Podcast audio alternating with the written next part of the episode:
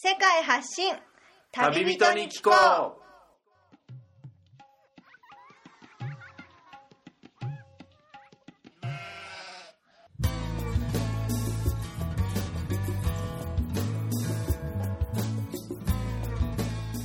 この番組は世界各地で出会った興味深い日本人の旅人にざっくばらんにいろいろなことをインタビューしていく番組です。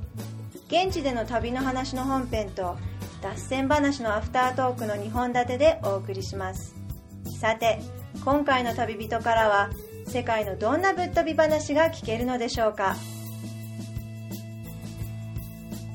今回は分割した前回からの続きとなっています。前回をお聞きでない方はそちらからお楽しみください。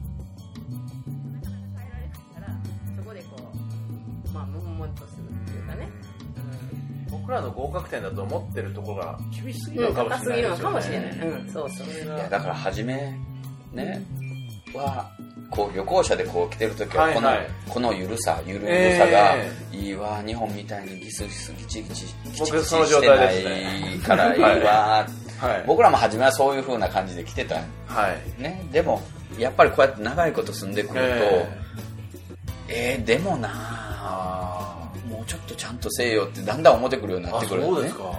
うん。だからいややっぱり日本人やから。私らはそうなんちゃうかなと30、30いくつまで日本で生活してきて、はい。大人になって、はい。その後外国人として来てるけれども、うん、でも例えばうちの子供たちはスリンで生まれて、はい。スリンで育ってそうですよね。そしたらあの家の中と、まあ、家から出ればみんな周りもちろんだけどタイだからね。家の中は小さな日本、はい。小さな関西みたいなことで、うん、あるけれども、はい。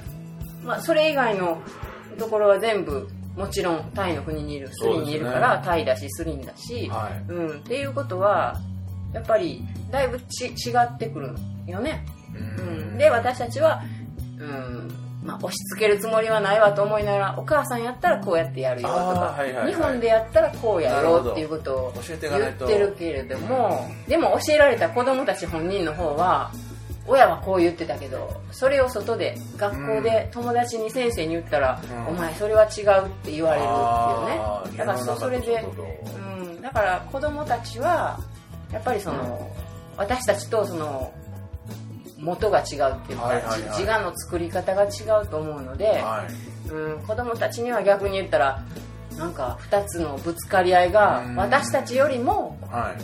あるよね。多は分、うん、うんそう海外で気になってたんですよ。海外で育つ、子供のことね。そうですよ。日ん。本人の両親の子供って、うん。どっちのそのアイデンティティが本当に育まれるのか？血は日本人でしょうけど、周りで育つのがタイだったり他の国だと文化としてはそっちの方がやっぱ色濃く。うん。だからよく聞くのがその思春期ぐらいになって私は何人だっていうのと、自分の自意識とでもなんか周りからのうん見られ方、ね、見られ方とかで、アイデンティティクライシスまで行ったら大げさかもしれないですけどそこでちょっとあのうん大人になってから行った人はほぼないけど、そういう多感な時期にそれを感じるとなんかすごくあの大人になってからもその子供の時は大変だけどそういう部分での感性は鋭い子は育つっていうのは聞きますけどね。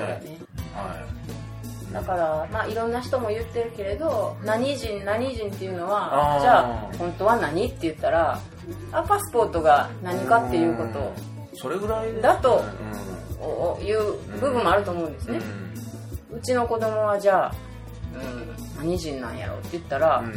そういうどこの国に属してるんですかって言われたパスポートを見れば日本人だけれども、親は日本人だけれども、はい。でもじゃあ周りで小さい頃から喋りかけてきてくれてる人は、あ親以外は日本語喋らないわけだからね。タイ語を聞いて、はい言葉っていうのはただ言葉は通じるだけじゃなくてやっぱりそこにはね、文化とか背景とかがあるから、ね。やっぱり考え方も変わってくるし、は食べてるものもねそのさっき言った辛いものを食べてると、やっぱり体の感知も変わってくるし。納豆とか食べたことないですよねお子さん。そこいやまでね日本に帰った時は食べ食べることがあはいはいはいうん。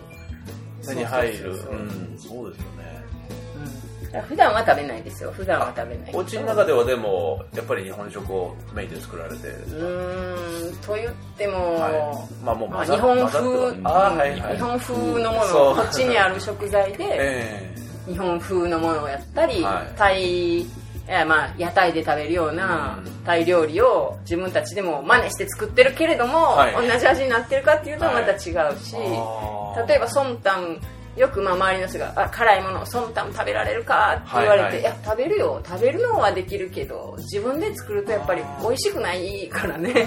だから自分たちで頑張って作ることはなかなかしないけれども、はでも息子なんかは自分でソンタン作るって作ったりとかやっぱりいろんなことをやりますよ、そうですか、うん、それからあさっきのクイッティオにも唐辛子入れないとこれ入れないと。それからもう一つあ最たるものは、はい。こっちの人は果物を食べる時にも、うん。ナンチムって言ってこう塩と唐辛子と砂糖とか、えー唐辛子とナンプラーの混ぜたものとか、必ず何かこうつけて食べるのね。追加に塩かけるみたいな感覚ですそうそうそうそう。へだから私たちならパイナップルでもあーファラングアバの大きなものねーはファランっていうものとかも、はい。もうそのものだけで食べるけれども、ええ。子供たちなんかはあナムチム作ろうって言ってその唐辛子と塩とか唐辛子とナンプラーとかを混ぜてこうやってつけながらあ食べるのを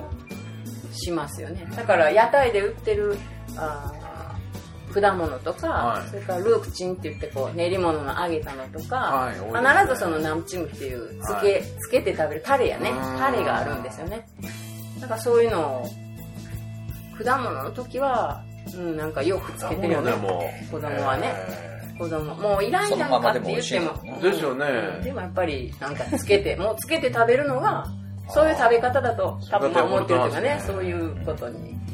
そういうところでもやっぱりまあ言ったら対人化してるというかうん、タイのやり方でこう受け入れてるというかね、うん、そのお子さんたちがお袋の味っていうふうに認識してるのはタイの味付けなのかお家で食べるのかどっちなのかなって今ちょっと思ったんですよね。どっちもでかね。ですしょうね、うん。どっちもですかね。まあ、でもできるだけ家ではできるだけっていうか、あまあ、自分たちで作って時には市場のおかず、うん。出来合いのものを、まあ、うん。言ったらお惣菜やね、うん。お惣菜なんかを買ってきてもらってはい。食べる時もあるし、はい。でまあ、村に行ったりするとタイの料理ね、うん。いわゆる、まあ、こっちの人が食べてる料理をはい。いただくし、ううん。だからまあ逆に両方食べられるようにんはい。はなってると思いますけれども、このやっぱタイっていうと僕はオーストラリアにこの前まで長くいたのですごく嬉しいのがこの屋台文化ですよね、うん。屋台がどこの町に行ってもたくさん安くいろんな種類があってナイトマーケットで置いてあるね町もあったりしてなんでこんなに屋台文化が栄えてるんだろうくらいに思うんですよね、まあ、ベトナムとかカンボジアとかラオスもあるでしょうけどタイってすごく抜きん出て多いんじゃないのかなって思ったりするぐらいいろんなもう種類のカンチャナブリでトライしてみたんですけどあの昆虫のうん。虫を素揚げしたうん。とかも結構頻繁に見かけたりして。ね。あー。あね。あの言ってましたね。お子さんはもうバッタとかああいうのは 普通に抵抗なく食べるっていうふうに、美味しいのはコオロギです。私はあコオロギをおすすかすめします。あでもコオロギってある時とない時とある。ーうん。結構大きめの虫もあげてますよねあれ。いろいろ。いろいろこっちの屋台文化はねはい。なんていうか朝ごはんもえあー例えば会社へ行く前にはい。屋台で買ってえうん。行くとかいう人もいてるうしん。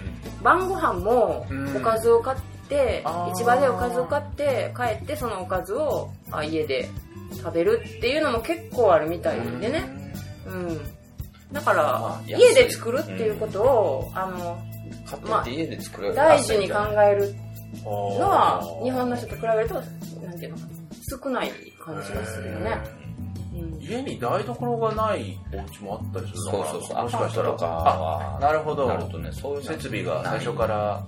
うんあだから人暮らしとかまあ一人二人ぐらいやったらはい。そういうお惣菜を買ってきて買う方が安いご飯だけ家で炊いてうん嬉しいです食べるねとかっていう。日本はね自分たちで作る方が安いとか言うじゃないですか。だからやっぱりそういう感覚も違うと思うね。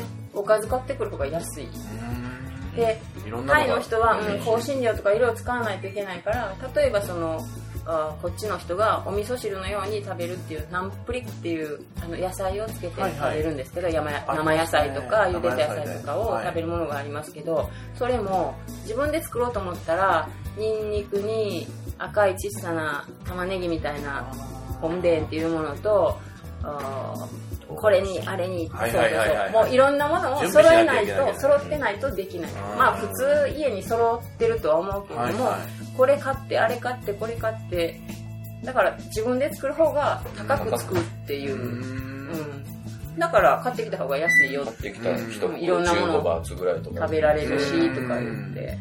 だからそういう感覚もちょっと違うそれからそうやって屋台がいっぱいあるからはいあーいつでも食べたい時に食べられるしうん。それからもう一つはここはやっぱ日本と違ってはい。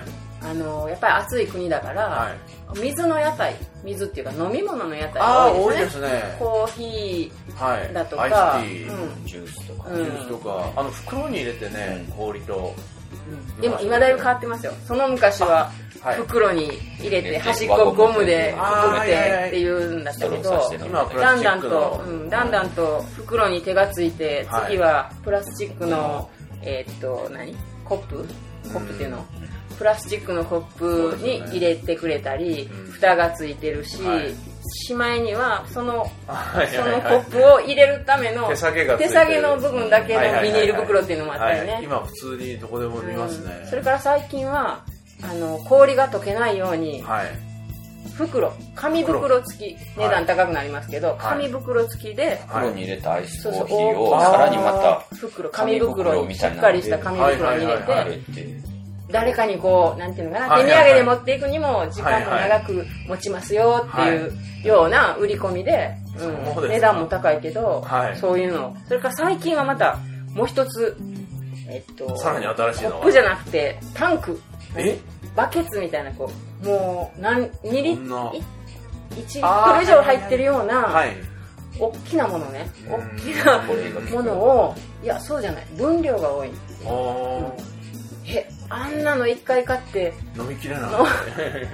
半分氷やからね。そうですよね。うん。えなんであんなたくさんあ大きなものを買うんかなと思うけどでもはや流行ってる。はいはいはい。面白いのがアイスティーって言ってもあの現役の作ったあのや作ったそのあのお湯とその溶かしたあれ自体はすごいホットなやつじゃないですか、うん。そこに氷がたくさん入ったあの袋とか。袋にバーって入れるとアイスティーになるっていう原理があそれそうなのかっていうのが最初すごい氷多いよね。多いですよね。もう袋満帆に氷やもんね。あれ結構ツーリストで心配するのは氷。これ氷お腹壊すんじゃないかなみたいなの。でも全然大丈夫ですねタイでは全く。最近はね、うん。あ最近は大丈夫。昔はちょっと昔前はやっぱりね。うん。これ辺の川の水で氷作って。えーそうなんですか。話も聞いたけどあー田舎それこそ行けばに20年ぐらい前のあねそのぐらい昔、ん。ならそうですか。でも今はそんな時代もあったかと思えばバンコクでもこのスリンでもセブンイレブンすごく多いですよね、うんそうめちゃくちゃもうコンビニが、ほんと増えねこの距離でバンもうコクだと。視界に2つ3つ一度に入るぐらいの近さに店があることすもあるし。ごい進出してきてて、うん。なんででしょうね。携帯のねツーリストが買うような SIM カードも買えちゃったりとか、便利すぎて逆にバンコク本当特殊だなって思うんですよ。なんか本当に途上国ならではのこの屋台だったり人が親切にとかもあるけど物も何でも揃っちゃうから、で建物も新しいのと古古き良きのそのあのあれがもっと混ざってて、まあ、あと5年10年でどんどん変わっていくんだろうなっていうのをね思っちゃいますね。もうスリもだんだんでも発展はしてきてますよね、おそら。最近はやっぱ車がねく車が多い。車が多いしはいはい。一昔は前はボロボロの車でも走ってたけど最近見るといや懐かしいとか思ったりね。あそうだ。最後にそのスリンっていう街の特色についてもっと一番最初に聞いておくべきでしたね。ここは実はそのタイの中でもすごく有名なお祭りがある場所ということでそれが何のお祭りなのかちょっと教えていただけますか？あの象祭りっ象祭りて言って、はいえー毎年11月のはい第3土日に行われて、まあその前後前の1週間ぐらいからお祭りはやってるんですけども、はい。えーっとこのスリリンの町っていうのははい。ゾウさんがたくさんいるっていうか登録されてる、登録。うん、あの象使いさんが野生の象じゃなくて、はい。象使いさんっていうか飼われている象が、はい。一応登録制度みたいなのがあってはい。400頭以上の象が登録されてて。はい。でも普段はその象ははい。あーもっと大きい観光地パタヤですとかはい。アユタヤですとか、はい。はい。プーケットとかいろんな観光地で派遣されてる。派遣されて、で出稼ぎに行ってるんで出稼ぎに。うん。でその11月に、まあ、里帰りああ、なるほど。をして、はいはいえー象祭りをするっていうのをもう50 50何回ぐらい。そうですか。じゃあ、タイ中からもういろんなその時期はツーリスト、旅行者が。そうですね。あのその時ぐらいですよ。観光客が来るっていうのは。でもね、街の中心にもね、この、なんか書いてますよね。オンリー看エ板レファントワールド。とか、はい。そういう、まあ、スリの町から60キロほど離れたところに、はい。そういう象の村っていうのがはい。今もあって、そこを、まあ、エレファントワールドっていう、まあ、観光地にしようっていう計画があって、そうなんですか。ええで、ですからそうやって、いろんな各地に散らばってる象さんを、スリの町にも帰ってきて、そこで暮らせるように、うんなるほど。うん観光資源にしようとして今やってるんですよね。へうん、で今年も25060頭。ぐらい帰ってきて、はいで参加してうーん。あの象祭りでここでスリンでしかあこういうだけの象さんが一堂に集まってでその象祭りの前にはかん象さんの歓迎パーティーみたいなのをして、はいはい。ですからパレード街の中をずっと250頭がパレードして、はい。ゾウさんが。であの果物パイナップルですとかバナナですとか餌やり。餌や餌を。うん。でそれもその見に来た観光客の人がいっぱい果物並んでるのをはい。自分でこう取ってやることができるんですよね、なるほど。うん。で身近に見れてはい。こう触れるし、ゾーンの上にも乗れるしますし、ああ、散歩ができる。うんはい。そういうお祭りがあるあります。そうですか。でもその昔は、この、ついの街中の象の、象の像ですね、スタチュー、それを見て、村人がその上に乗って槍かなんか持ってるうん。絵があったの、あれはどういう意味なのかなと。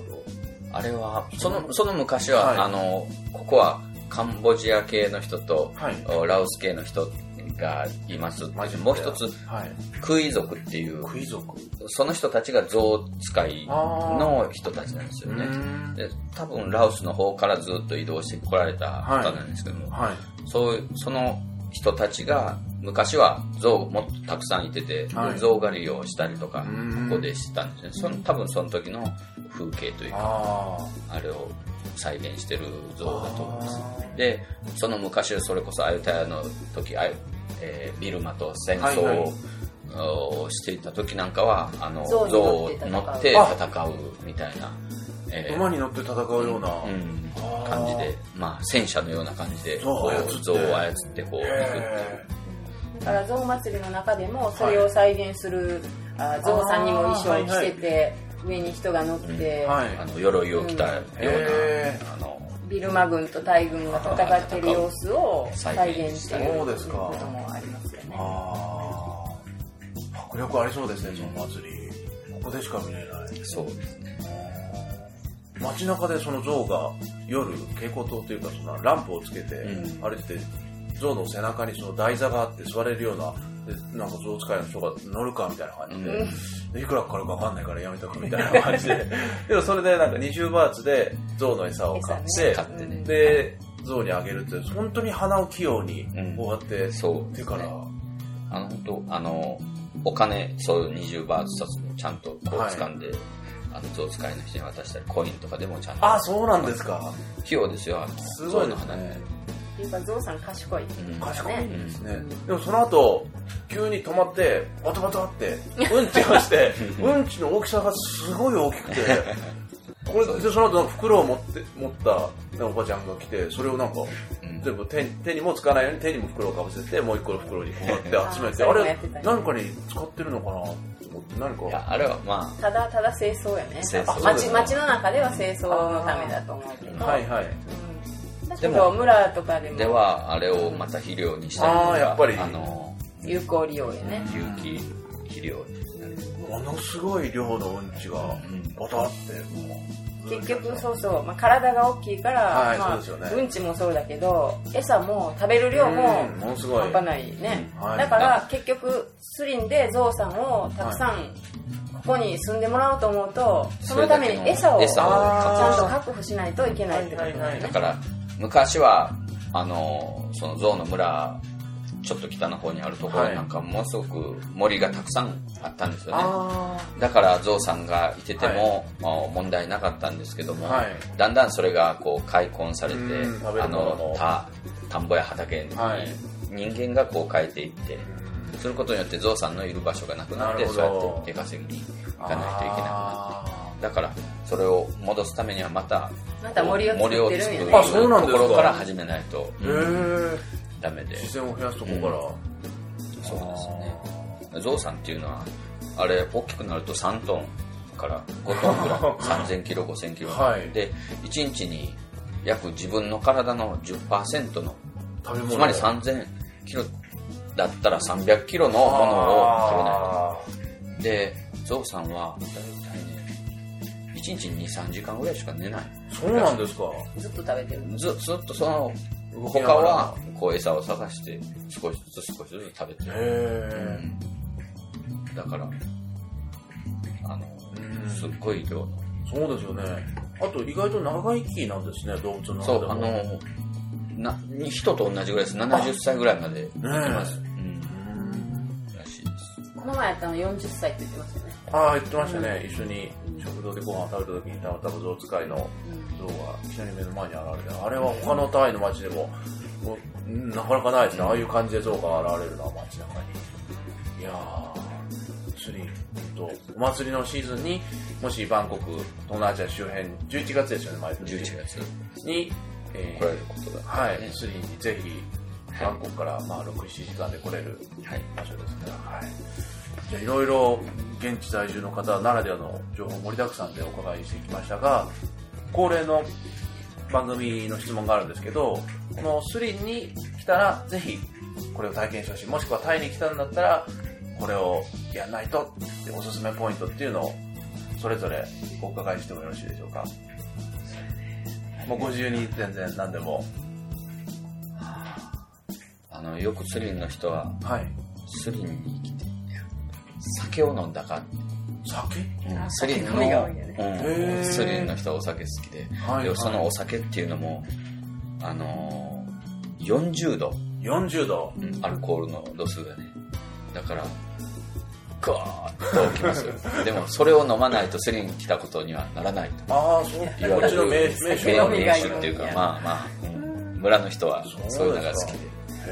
まあ、まあ一度お酒が好きな人は試してみてください。なんというちなみにお酒でしょうか？え？種類で言うと。あのね、こっちの人はね、なんていうの、ラオカオ？ラオ瓶瓶に瓶に、あーはいあの、はいカオっていうのは白っていう、白いお酒。でも透明なんで普通のお酒みたいな。はいはいはいでもはいはいラオカオ全然ききついよねきつい、すごい。きつい。日本人にはちょっとちょっと泡盛みたいな、そんな感じ度数がありすぎる。でもまあ、ちょっとチャレンジしても、うんまあスリの人と多分仲良くなりそうですね。それだったりしたら。でに日本に帰ってねで日本酒を持ってきてあはいはいはい持ってきてね村の人に飲ました時はねえ酒こんなん酒言ってる全然、おおこんなん美味しい。うん。強くないしね、どんどんどんどん飲んでね。えもっと味わってほしいですそう。よね。それで次の日はもう頭に。ああ、慣れてないから、うガンガン行き過ぎて。そうそう、二日酔いで。そうですパンツ裏表履き間違えた。まだおすすめの、はい、体験ということで。話やねはい。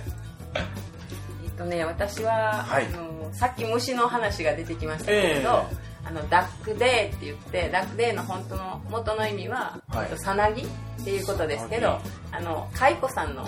さなぎを食べることがあります。ん。あのよその地方でもあるかもしれませんけども、結局あのはい。シルクシルクタイシルクですよね、はい。タイシルクって言いますけれどもあのスリンでもシルクが有名でうん。結局シルクをお作るにはあのシルクって蚕さんの眉からまあ糸が取れるわけだから、えーそのシルクを作るための糸を作った後にはその茹でられてしまった蚕さんの眉の中身の、まあ、虫のさなぎですよね。さなぎがあるんですよね。はい。それをまあ、タンパク源として食べ食べるんですね。でえ虫食べんの？ってやっぱり、うんね日本人はね日本人が来ると、日本でも食べてるとこあると思うんだけど、はい。あの言うけれどもやっぱりあの違うところに来たら、はい。そこの人たちが好きで食べてるものとかうん。ほらこれ食べてみっていうようなものは、はい。やっぱりえ一度は試してほしいなと思うんですね、うん、でそのうん子供たちもやっぱり抵抗なくまあ、食べてるし、うんでまあやっぱりタンパク源やっていうことと、うん。やっぱりなんていうかなその命をもらったっていうねシルク作るためにそうやって命をもらうわけだから、はい。うん、そういうことも考えると、はい。あやっぱり頑張って食べてほしいなとかうん思いますね。であの私たちもここに長いこといてはい。人の受け入れ知り合いが来てくれる場合もあるし、はい。いやみつるさんのように知り合い、今もともと知らない、知らない人が紹介してい。ただいて何か紹介してもらって来られるとか、はい。以前は村のそのお嬢さんを訪ねて来られる日本人も多かったからうん。私たちが直接知らない人も日本人だからっていうことでまあいろいろ受け入れしてね、はいはいはい。あ私たちの部屋に泊まってもらった人もまあいてるし、うん、そういうふうに受け入れをしてるけれども、はい。うん。そういう人たちにも食べてもらってそしたら今のさなぎはみんなあトウモロコシみたいって言って食べるわけですよねだから食わず嫌いとかで食べないんじゃなくてやっぱりはい。挑戦してもらいたいし、アリが料理に入ってることもある。私も初めに来た時は村の人がこれ食べてみって言ってアリを出してくれたけれども、はい。やっぱり食べるとすごい喜んでくれるんやね食べられたかとか、ねえ。うん、だからやっぱりそういう現地の人がやってることを、はいはいはい。自分たちは日本ではしないからやらないんじゃなくて、はい。やっぱり試してみるっていうのはうん。どこでも外国にいる時にはい。大事なことやと思うんですね,、そうですね。したらそこから喜んでもらえたりとそうなかんね。なんかこう話が進んだりとか、はい。うん、やっぱり変わってくると思うから、うん。私は、うん、今スリンでって言われたので、はい。まあ、今のシルクのシルク作るはのところで出てくるさなぎ、うんさなぎも食べてもらったらなというふうに思いました。うーんやっぱり外国人からしたら納豆ってすごい強烈だと思うんですよね、日本人にはたまらなく美味しいですけどそういうのもやっぱ喜んで食べてくれたらなんかあこいつなんかいいやつだなっていうふうに思ったりとかいやまあそういうのはやっぱり好き嫌いもあると思うからね、まあでもでも食べてみて、はい。あ好きやったらまた食べられるしやっぱりダメだったらダメって言えると思うけど。最初食べてもう何回食べてる何回か食べてるうちに本当やみつきになるのもありますけどね。いろんな日本の食べ物でも、まあ、ぜひトライしてみるとよりタイが身近に感じられたり褒めてもらいます。あそうですか。なるほど。じゃあ本当にたくさん現地からのお話を今回お届けしていただきましたが、えー番組への感想またはリクエストなどありましたら番組宛てのメールアドレスがあるのでこちらまで送っていただければと思いますアドレスは旅アスクアットマーク Gmail.com スペルは tabiask アットマーク Gmail.com ですそれでは、今回は現地在住日本人に気候の枠でお届けしました。お届けしました私、みつると、松尾和彦。みちでした。ありがとうございました。ありがとうございました。よく喋らせてもらいました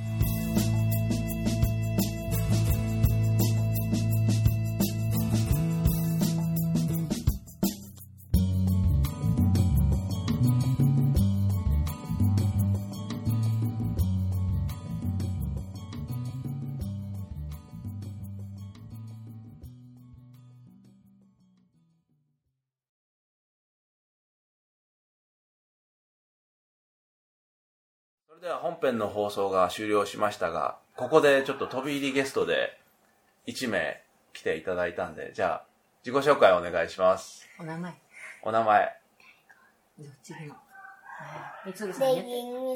マーク。さっきまですごい元気だったのに。1年生です。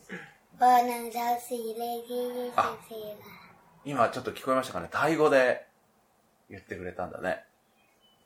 なんて言った？ん日本語で？お名前から言って。日うん、本語。もう一回。松尾美咲です。松尾美咲ちゃん。キコ、キコ。ここに、はいここに、ここに。次は？何年生って言った？ん一年生、小学校1年生。4組。四組、うーん。ナンバーは二十。もう照れちゃってもう、四番。ちょっとこんなね、収録とか放送とか初めてだから、ちょっとね、緊張してるのかな。さっきまでものすごいね、元気で。でもさきちゃんは日本のアニメで何が一番好きなの？ホタルの墓。ホタルの墓？すごいですね。一年生で？見たことあるけど、なんでホタルの墓が出てくんの、今何見てんの？今何見てた？日本のやで、日本の。昨日何見た？日本の。しんちゃんでしょ？クレヨンしんちでゃん？も、ホタルの墓あ好きだえー、すごいな。大好きな。ちょっとだって戦争ものですよね。なあ。戦争でも大好き。あ、そう。誰が出てきた？さくちゃん怖いの大好き。あ、怖いの好きなの？なんで？好奇心が強いね。じゃそれから？あ。あとは？何見んの？タイの漫画だと何好きなの？アニメタンク。ロワイ。あ、そういうのがあるんだ。何のお話？何のお話なの？ゾウさん。ゾウさん。ああ、その、さっき出た話ですね。ゾウの上に、その、戦う人が乗って、ちょっと、部族同士で争うみたいな。ゾウ乗ったことあるの、さきちゃん？乗ったことある。